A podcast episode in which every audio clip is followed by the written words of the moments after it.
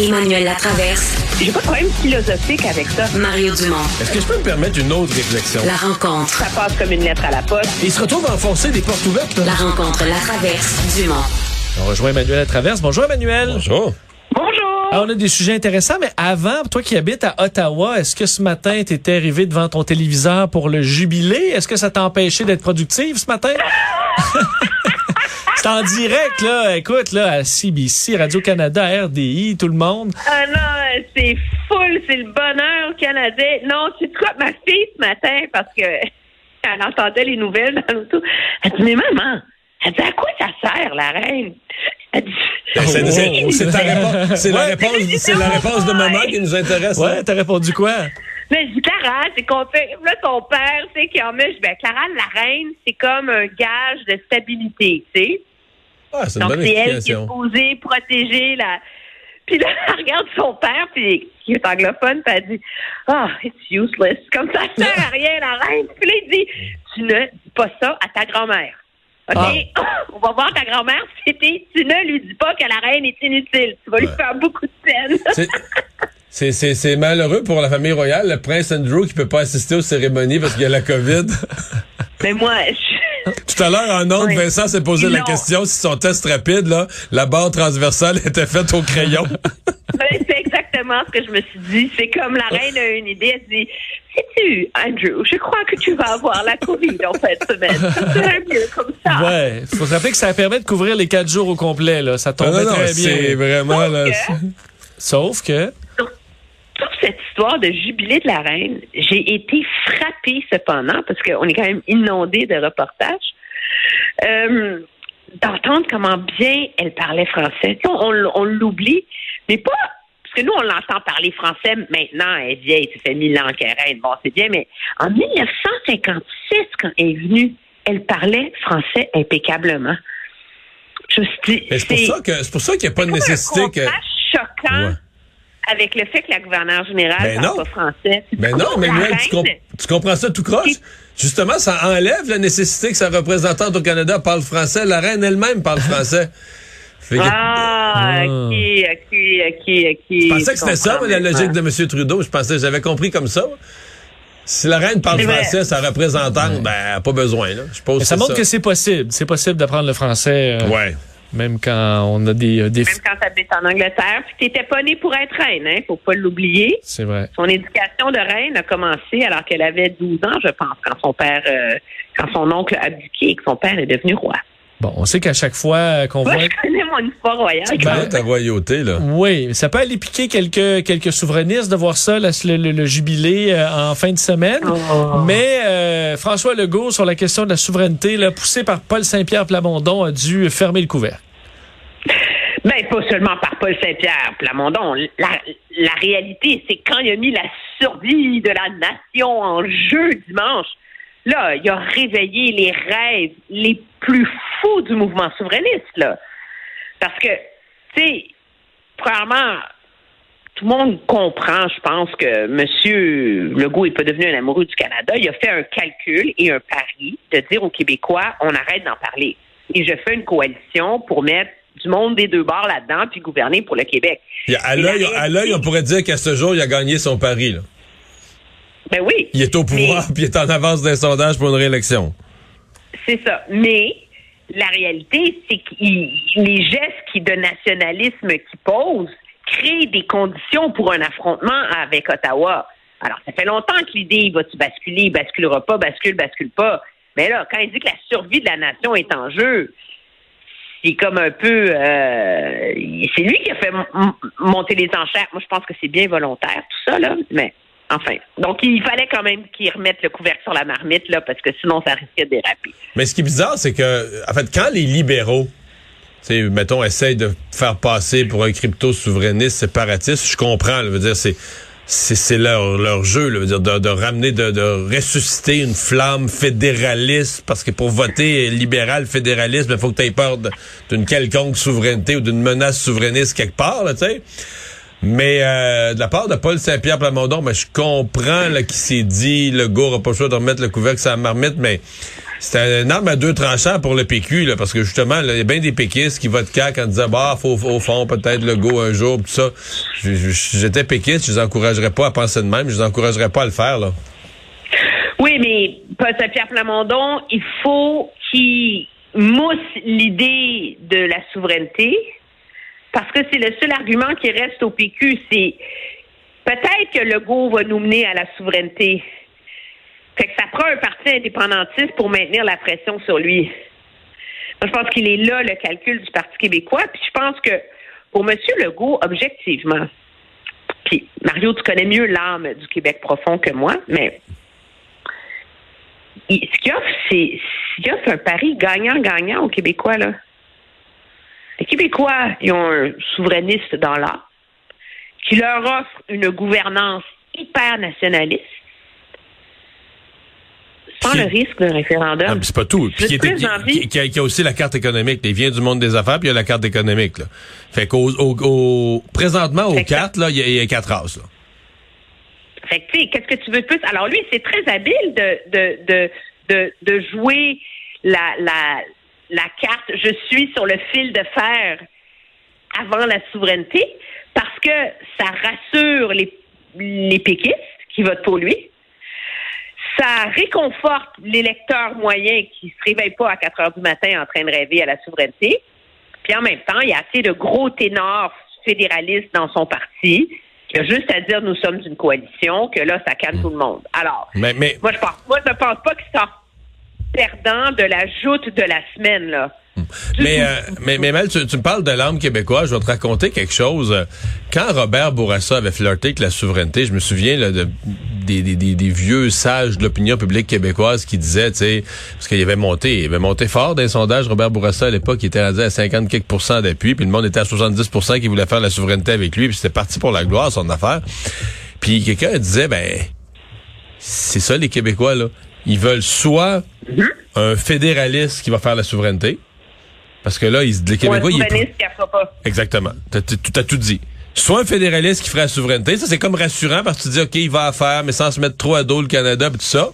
Ou soit un souverainiste au pouvoir, mais un souverainiste qui a fait pas. Tu comprends? c'est bon, ça? C'est ça qui oui, mais alors, M. Legault leur offre les deux en même temps. Alors, c'est gagnant-gagnant pour, euh, pour, pour lui, là. Ouais. Hmm. Ouais. Parlons de Pierre Poilièvre, c'est la course toujours à la chefferie du Parti conservateur du Canada. Et là, ben, on sait qu'il a fait de la, lutte euh, aux, mesures sanitaires quand même euh, un de ses combats. Et là, euh, lance un projet de loi privé contre tout passeport vaccinal ou tout, contre tout vaccin obligatoire présent et futur pour la COVID-19. Oui. Ça, il faut comprendre ça vraiment, c'est un projet de loi qui ne sera jamais débattu, jamais adopté, mais il l'a déposé. C'est une manœuvre pour aller chercher des deuxièmes votes. Parce qu'à partir de demain, là, c'est fini la, vente de cartes de membres. Alors là, ils ont une bonne idée de combien de cartes de membres ils ont, ils ont vendu, de leur score. Mais là, pour être sûr de gagner, comme c'est un vote préférentiel, il n'y a pas 51% au premier tour. Il faut qu'il y ait des, des deuxièmes choix ça, c'est des deuxièmes votes de Baber puis Lewis, mettons. Là. Ben, c'est les deuxièmes votes de Baber puis Lewis. Alors, avec ça, il vient de se sceller, espère-t-il, ou de faciliter sa capacité d'aller chercher les deuxièmes votes de Baber. Puis Baber, ça va être le premier à sauter. On s'entend, là? C'est moi, là, si tu me donnes l'ordre où, ils vont sauter, là, premier tour, Baber va sauter. Deuxième tour, Hitchison va sauter. Troisième tour, Lewis va sauter. Alors. Moi, je vais t'avouer que si tu, me, si tu, me, donnais une carte de membre du Parti conservateur et j'avais à voter demain, là, je voterais pas pour Baber. Oui, on, s'en doute. Alors, pour l'instant, Charest pu espérer compter sur les votes de Hitchison. Ah. en fait, s'il y, avait, s'il y avait 60 candidats, là, je pense que je débarquerais quand même Baber au premier tour. C'est 60 personnes tirées au hasard. Tirées au hasard au Canada, ouais. Je débarquerais au premier tour, pareil. Mais s'il va chercher ses, votes, c'est parce que plus ça prend du temps pour que Poiliev se rende au bout, atteigne le 51% plus il est menacé. Alors, il y a déjà eu beaucoup d'animosité en. Alors, les votes de Baber, c'est facile, c'est une anti-mesure sanitaire. Après ça, il y a les votes de Lewis, il y a eu beaucoup d'animosité entre leurs deux camps. On a vu beaucoup de tentatives de Jean Charest de charmer le camp pro-vie en disant qu'il y avait une place dans le parti, il fallait le traiter avec respect, nanana. Alors, ça prend une carte à Poiliev pour essayer d'aller sceller l'appui de ces gens-là. Puis c'est avec ce projet de loi-là qu'il le fait. Mais je pense qu'on reste quand même les deux perplexes face à c'est qu'on à cette Mais c'est parce que euh, jusqu'où- mobilisation d'anti-mesures sanitaires, C'est la priorité la terre. Puis jusqu'où tu fais des pirouettes pour aller chercher un 6-7% de la population qui était avec Maxime Bernier au détriment là, de, la, de, de- de- de la majorité silencieuse, des gens ordinaires. euh, je, veux dire... euh, Est-ce que ça nuit à ses chances après à l'élection mais moi, générale? je pense que ça finit par me convaincre là, que s'il découvre que les enfants sont vaccinés contre la rougeole, là, il va ramener la rougeole. Mais ce qui est, ce qui est surprenant, c'est que regarde, c'est les élections en Ontario euh, aujourd'hui. Il y a eu un, un espèce de, il y a eu une faction du Parti conservateur qui s'est Ben oui. séparée. hein. Ben oui, je connais même, je connais même un député qui s'est séparé, c'est un dénommé Baber, qui est rendu candidat euh, à la chefferie. à la course au directeur. Mais il y a un autre parti aussi qui s'est séparé qui sont à 4% Alors, c'est pas comme si c'est un gros bassin de vote. Puis, qu'est-ce que ça nous montre euh, la force de Doug Ford? Qui est quand même, c'est pas un, c'est pas un populiste à la Trump. Moi, c'est ce que j'appelle des populistes bin sur le bras, tu sais. Monsieur, à tout le monde, on se casse pas le basic, tu sais. Mais ça. Ben, c'est comme un peu comme un bon, un peu comme un bon maire de ville, là, qui gère la ville. Il ramasse les vidanges, il fait ce qu'il a à faire, il est fin avec le monde. Il met pas ça, c'est pas un philosophe, il met pas, il met pas ça compliqué, mais il s'occupe des affaires.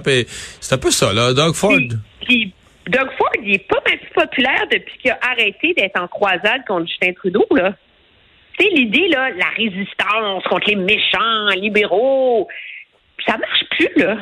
Peut-être que ça va marcher dans trois ans, aux prochaines élections, mais c'est clair que dans l'humeur de l'électorat en ce moment, en Ontario, l'humeur, c'est on veut juste quelqu'un de compétent qui va baisser les impôts, qui va s'occuper du coût de la vie, là, comme arrêtez vos histoires, là. Alors, je suis, je suis, je serai très curieuse de voir le résultat de Pierre Poilievre en termes de nombre de votes qu'il va avoir obtenu en Ontario. Mais tu parles, c'est parce que quand on, je, je, me- je, me rapporte là au premier débat des conservateurs, il y a un mois. Premier débat qui se passait à Ottawa, donc il était en sol ontarien et la campagne de Doug Ford, en fait la campagne électorale ontarienne venait d'être déclenchée. Donc on refait le portrait. T'es sur le territoire ontarien, Ottawa, dans une province où une élection provinciale est déclenchée, un débat des candidats à la chefferie du Parti fédéral. Et là, eux, ni plus ni moins, ils, ils s'essuient les pieds là sur le conservateur local, Doug Ford, parce que là, lui, il a mis en place des mesures sanitaires, il a mis en place des campagnes de vaccination, il a poussé, il a encouragé la vaccination par différents moyens, comme d'autres premiers ministres au Canada, etc., etc. Puis là, ben, t'as Baber, le super Baber, qui, euh, bon, on a dit que, tu sais, comme, comment c'est un idiot, là, tu sais, d'avoir fait ça, puis Ford, puis toute la gang, sont, puis là, ils sont contre les vaccins, toute la gang. Là, tu te dis, expliquez-moi ça, là. Dans cette province-là, vous avez connu des grands insuccès. Euh, Vous n'êtes pas capable de gagner la banlieue de Toronto. Vous êtes devenus les conservateurs d'Ottawa, des spécialistes de la défaite, de la défaite électorale contre Trudeau. Puis dans la plus grosse province du pays, puis dans la banlieue de Toronto qui est ultra sensible, vous avez un conservateur à l'échelle provinciale qui est en train de gagner ça. Puis vous vous dissociez de lui. Wow. Mais le calcul, je pense, tactique, c'est que c'est pas comme si Doug Ford est particulièrement aimé comme premier ministre. Objectivement, il va avoir gagné son élection par défaut, en faisant le moins campagne possible, en étant le moins visible possible, puis en étant le moins pire des trois, tu sais. Parce que Andrea Horvat, la chef NP, de toute façon, les deux partis d'opposition, et ça, il y a une leçon au Québec pour la campagne qui s'en. Ils ont passé la dernière année et demie à obséder sur vous en faites passer, la pandémie, la pandémie, à faire le procès de la gestion de la pandémie. Puis je pense que s'il y a une. Tu sais, je pense à Jean Lapierre qui disait la sagesse de l'électorat, là. L'électorat a compris que ces premiers ministres-là, là, ils ont fait leur possible avec ce qu'il y avait.